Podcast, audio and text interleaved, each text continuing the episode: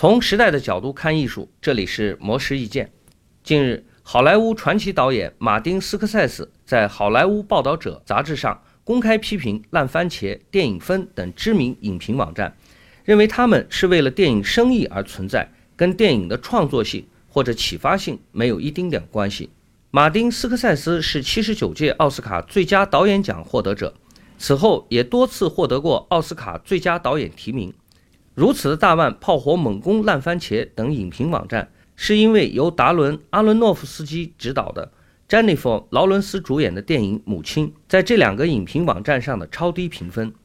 母亲》曾于今年收获了第七十四届威尼斯电影节主竞赛单元的金狮奖提名，在放映后也受到了当地媒体的好评。在斯科塞斯本人心中，《母亲》更是一部令他可以连续回味好几个星期的佳作。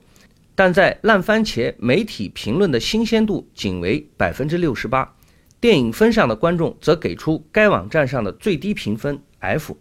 在斯科塞斯看来，这无疑是对《母亲》这部作品的巨大侮辱。他直言道：“像烂番茄这种网络上的聚合者，他们和真正的影评没有任何关系。影评人对评分机制的敌意，其实来自于评分网站越来越大的影响力，比如。”烂番茄网的月访问人数就高达一千二百万以上，而且该网站的评分还同步出现在票务网站上，同时也是国内影人了解美国电影的一个窗口，可以说是无时无刻的不在引导着观众对于电影的评价，从而影响票房的增长。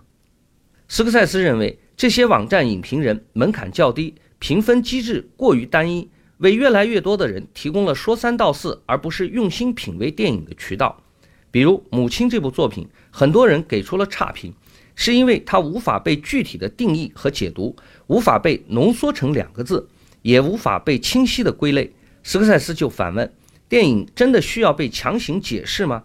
他认为，真正的电影人不是拍出好的电影让你立刻解码的，甚至不是为了收获即刻的赞美。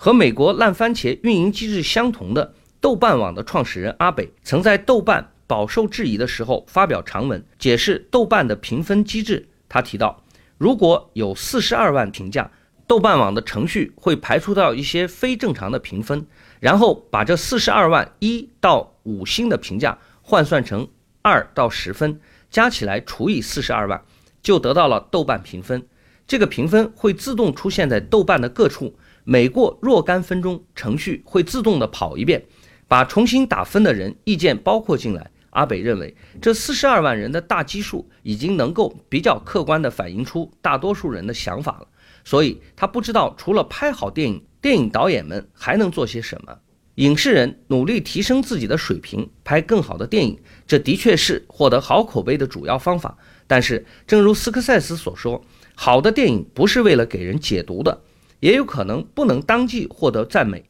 评分机制受限于评分人的审美和文化背景，所以影评只能作为参考，电影还需要自己去体验。